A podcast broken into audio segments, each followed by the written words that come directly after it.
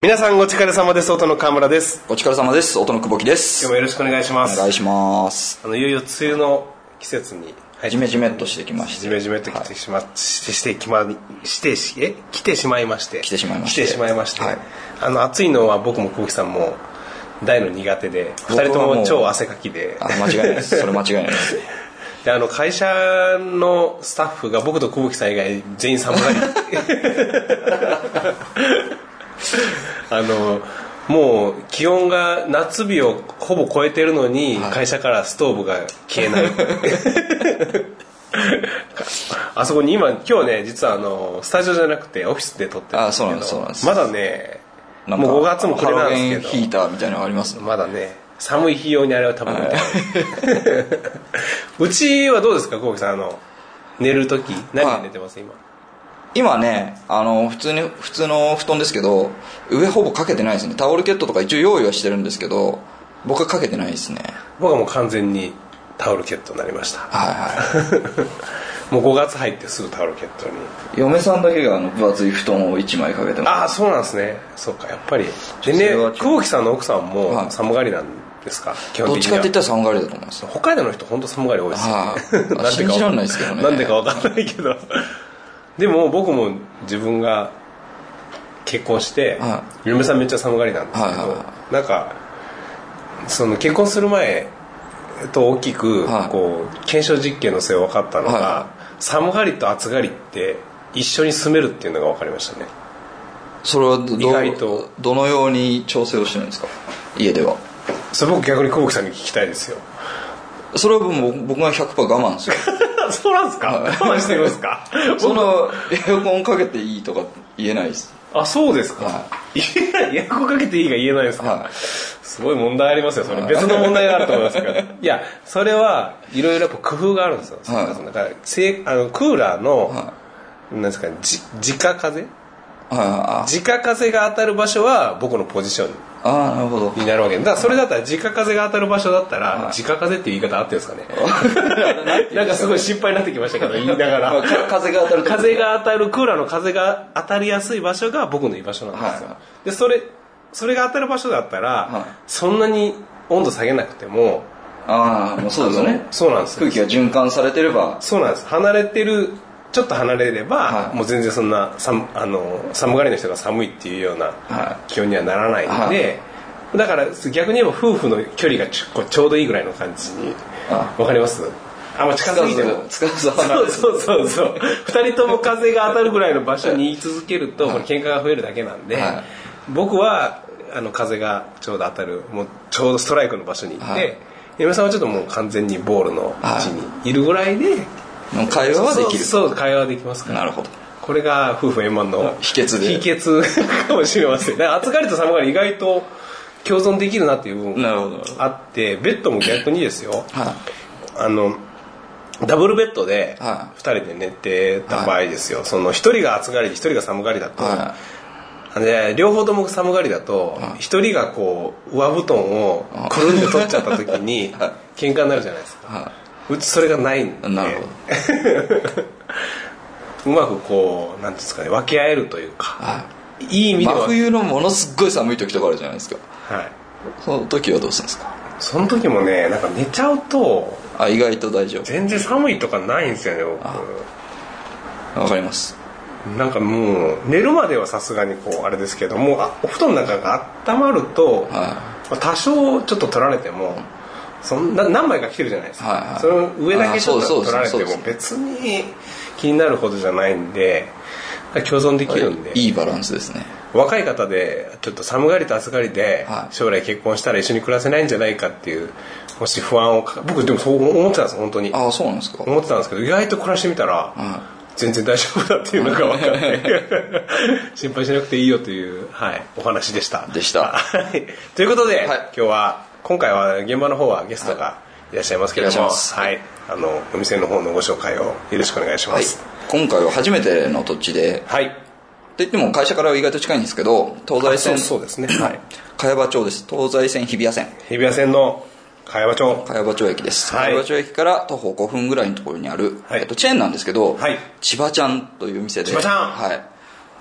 いでなんとその社長が千葉なんですかね社社長が千葉ちゃんなのか 千葉雅子の大フンァンか はい千葉出身なのかわからないですあけどなるほど何店舗か東京にあるらしいんですけど、はいメニューにメニューの頭に、まあ、7割ぐらいのメニューの頭に「バカ」ってついあ てつるいてました ついてたでババカがついてる枝豆とか頼むと、はい本当にバカもでうすすねごい5 0ンチぐらいの船に枝豆が山盛り乗ってやってくるっていうねすごかったあの唐揚げもすごかった唐揚げすごかったですねあれどうやって揚げてんのかなと思いますよいねや揚げてるのは普通に揚げてると思ういやほらであの量がね量量をがフライパンっていうかあの中華鍋みたいなのでやろうと思ったら多分もえう中華フライヤーでしょ多分あの量ですかフライヤーじゃないと無理でしょあれ鍋でやってないですよ絶対あれなんかドラム缶とかでやってんのかなと思って えフライヤー知らないで すかわかりますけどやフライヤーバカ盛りすものすごいじゃなすいですかごい森でした確かにものすごい森だったまあ本当すごいまあちょっとこれあんまりあれですねあの中の話中の話はちょっとね、まあ後にしましょう後中に後に、まあ、ということで、はい今回は茅場町のはい千葉ちゃんに小牧さん飲みに行きますか行きましょう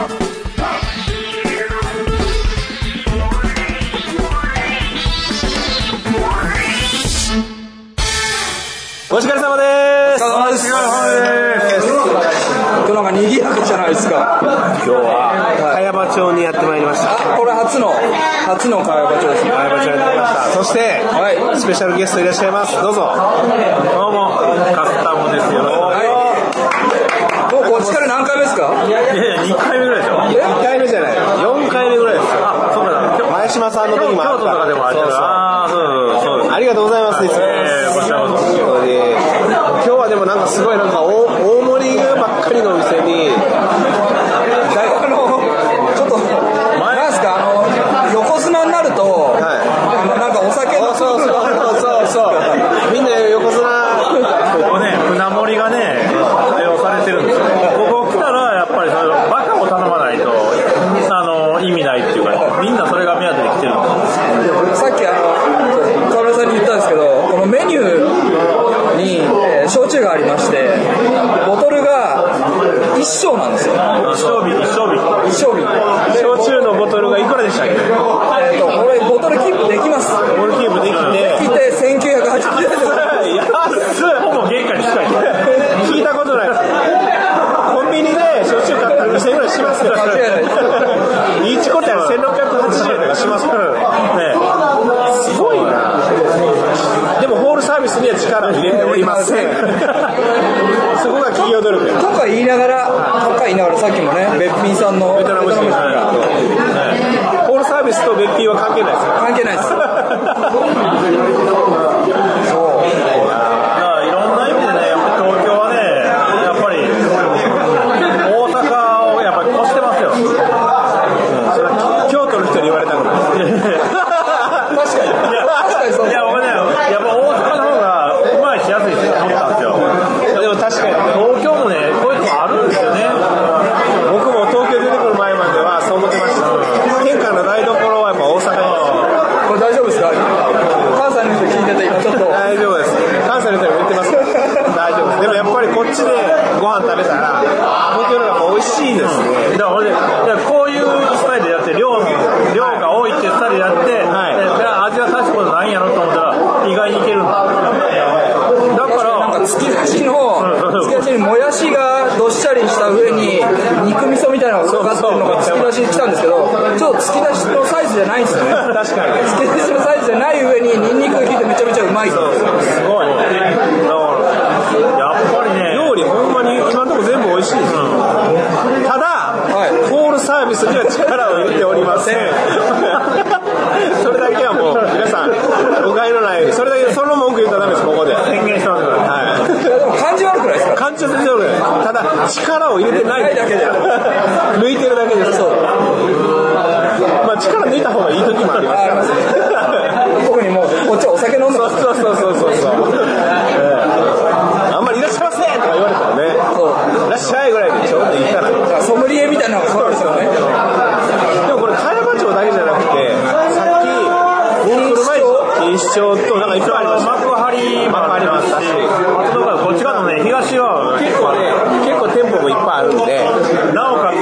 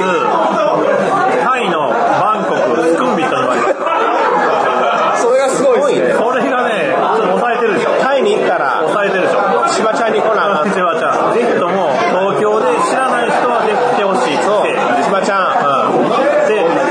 しいです京都に作りましょうフランチャイズでフランチャイズやろうかな、ほんまに。これやったらいけると思うんでね。京都の飲み屋さん事情を知りたいんですよ全然行ったことなくて祇園であの祇園でっていうかもうはい京都に行くのはお寺だ例えば大阪で泊まって1日日帰りで京都行ってお寺見たりとかはするんですけどその京都で飲み屋さんっていうのは全然行ったことがなくてどんな感じなのかなまあだからね、やっぱり大阪との対比になってしまうんですけど、やっぱり大阪は安まで来るんで、まあ、そこではもうどうしてもね、あのー負けてしまうんですね。なんかこうちょっと僕のイメージですけどねはんなりしたいやだからね、そう雰囲気もあって、その味もそあそこそこ味が良くて、まあまあ値段もまあそこそこっていうようなところは知ってますから、そういうとこやったら俺も連れて行きますよ。ガーって感じでこうそんなんサラリーマンの人が出張でそんなん行かないでしょなんかいやでもね、京都に来たっていう感じの、あのまあまあいい感じの店はあるんですよ。だからお昼ご飯とかやったらね京都にせっかく来たから3000円ぐらいかけてちょっと京都らしいとこで食べるんやったらありかもしれませんけど夜あのもうちょっと芸者作るとことかでちょっと無理ですよいやまあそ普通ののサラそリーれマンはそれは無理やけど、それは無理やけども、そのおばんざいとか言われる店まあおばんざいで、ねまあまあ、ちょっとその祇園に近いところで、おばんざいって何でしたっけおばんざいってそういう、まあ、惣菜をちょっと、ちょっと置いてるっていう。野菜中心ですね、うんはい精進料理のそういうそういうので、あの結構味もあの、まあ、こだわってるっていうかね、まあまあいい味出してくれるようなところ。でも京都ってやっぱ祇園じゃないですか祇園でやっぱりその飲み屋街で言ったらみんな祇園行きたがりますけどやっぱりそこは大阪にはもう負けるんですねさっきのカスタムさんの話だとまあ、でもまあ、僕らそんな、私らその、芸者遊びがするようなとこ行ったことないですからね。祇園祇園にでも遊びに行くときに芸者じゃないでしょまあまあ、スナックに来たって、やっぱり、それやったら大阪行くわってなるんですよ。ああ、そう。でも、祇園にスナックがあるんですよ。いやあるめっちゃあります全然あるあそうなんですかスナックもラウンジもありますよ。だからやっぱり東京の人が行けないのはねみんなね東京の人って京都より西に行こうとしないでしょ京都より西。京都に行ったらもう大阪に寄らずに帰る人が多すぎるんですよああ、なるほど、そういうこと。京都まで来たら、大阪の方に一緒に行ってくれと。京阪で起こしやすい、すぐ来れますから。確かいに。や、大阪の方が、いや、僕からしたら全然大阪の方が面白いからもう、ね、東京の人ね、ほんまに、京都は行ったことあるけど、大阪行ったことないって人めちゃめちゃ多いですいや、大阪の店を案内したいですよ。南行ってくださいから、南みたいなとこ東京にも絶対ないから、あー南しかないから。心斎橋、難波、難波心斎橋、あの南海、南海難波から、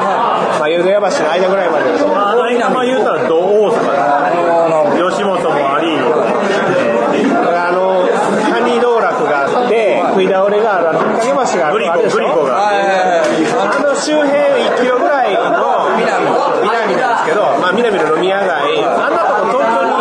京にないないですよ。歌舞伎町の方が店舗数多いけど、全然違うでしょ、雰囲気が。まあ、そういうことなのかな。まあまあまあ、歩いてて面白い街ですよ。南は、やっぱり、日本じゃなくて、こう、アジアな感じがしますそうそうそう。そうちょっとあそこだけちょっと違うところ。はありますよね。梅田では味わえない世界う観んまあそれは、いちょっと異空間っていうかね、うんそれはあります。だからそういうのも、ね、知ってもらいたいですよね、東京の人に。